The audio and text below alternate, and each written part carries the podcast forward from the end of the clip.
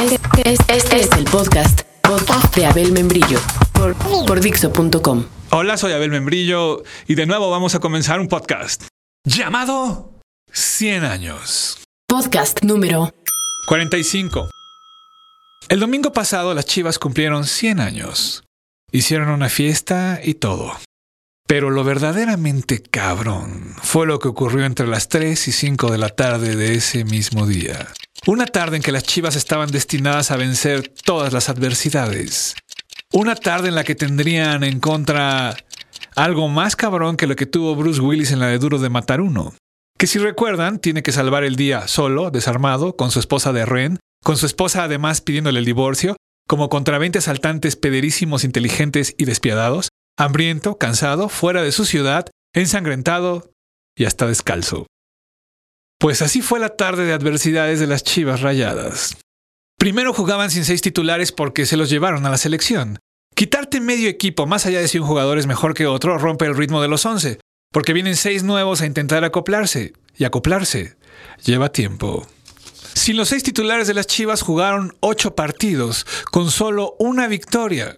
En la mitad de los partidos además ni siquiera metieron goles. Aún así se colaron a la liguilla de panzazo y avanzaron en la Libertadores. Por lo que antes de llegar a su partido del domingo llevaban seis partidos en dos semanas, sin seis titulares, es decir, hay cansancio. Además viajaban a Chiapas, donde los jaguares solo habían perdido un juego de local en todo el torneo y donde las Chivas jamás en su historia habían ganado. La ventaja de jaguares es el clima. Juegan a altas temperaturas y los equipos rivales no aguantan, así que se desfondan y bueno, el clima es un factor. Hasta eso tenían en contra.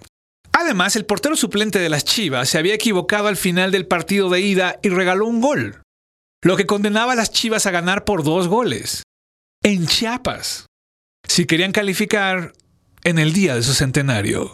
El error del arquero suplente motivó la primera decisión desconcertante del entrenador Chepo de la Torre, símbolo ex Chiva, jugador del rebaño sagrado, que decidió jugar con el tercer portero. El tercero, un chavito, en su primer juego de la temporada. Una nueva adversidad.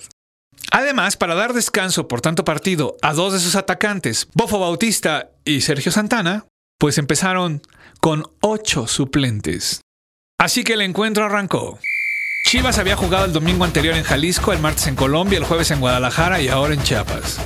Pensando en el clima, podías figurarte más o menos que la esperanza era que Chivas metiera dos goles empezando el partido en los primeros 10 minutos, 15 minutos, y que así aguantaran a ver si en un contragolpe podían clavar otro y evitar ser eliminados por un gol jaguar, que de seguro iba a caer, porque ellos tienen un goleador paraguayo peligrosísimo que va a ser mundialista llamado Salvador Cabañas, que además en el partido de ida les metió dos.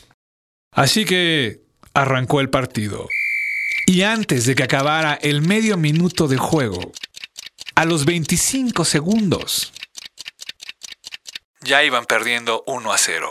Si hubieras visto el juego de ida, sabrías que a pesar de no tener a 6, con dos veteranos incorporados, Manolo Sol y el Pirata Castro, y cuatro chavitos casi novatos, pues bueno, aún así jugaron mejor, pero no anotaron. Por otro lado, la sequía de gol Chiva tan larga hacía pensar que no tardaría en llegar una tarde en que cayeran, no sé, cuatro. El 1-0 en contra los obligaba ahora a anotar tres para calificar.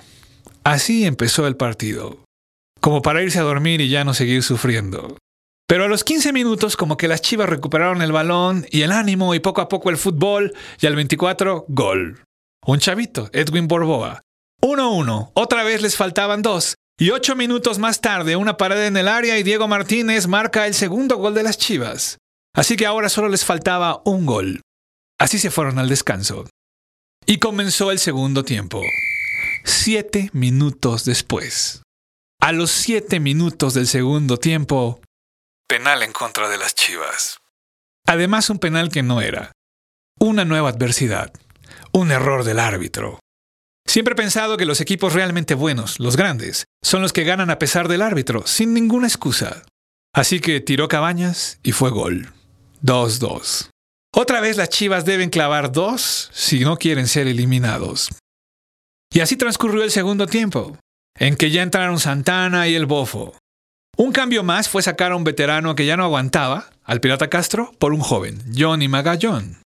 al minuto 68 de 90.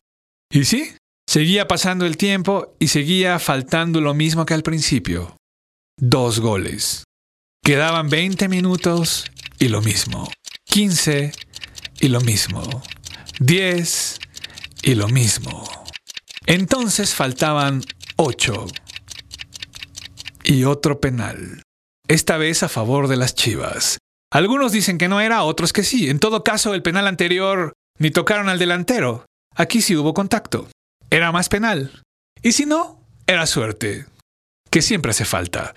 Además, como les dije, un equipo verdaderamente grande debe superar cualquier adversidad. Así que con todo que Jaguar se quejó, la falta se marcó. En los cuartos de final se habían marcado cuatro penaltis. Tres los fallaron. Bofo no entró a ese pelotón y anotó. Dos a tres. Una vez más solo les faltaba un gol. Al pelotón que sí entró el Bofo Bautista fue el de los expulsados por desesperados y por bueyes.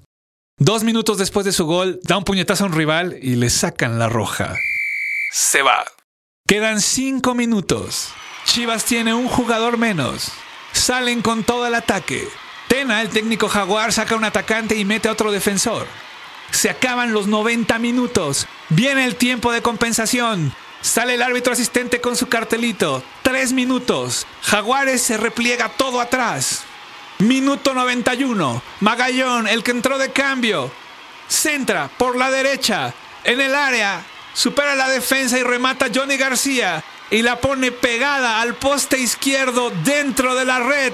Minuto 91, gol de las Chivas. Marcador 2-4. Las Chivas están dentro.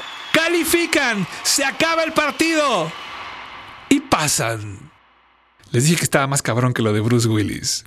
Llevaron a los jugadores vestidos de smoking a la fiesta en Guadalajara horas después. La fiesta, la verdad, estuvo mala. Pero eso que pasó de 3 a 5 de la tarde, eso fue la verdadera fiesta. Así celebraron las chivas 100 años. Y si vivo 100 años, 100 años,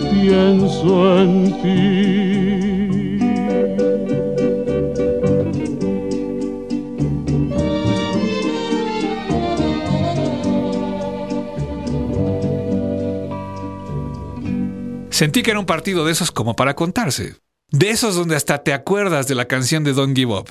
De esos por los que uno ama el fútbol. Por eso se los platiqué. Así que supongo que solamente me queda decirles dos cosas.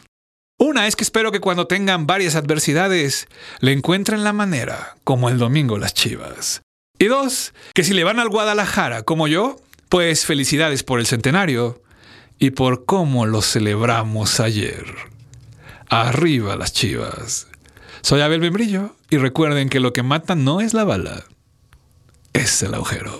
Acabas de escuchar el podcast de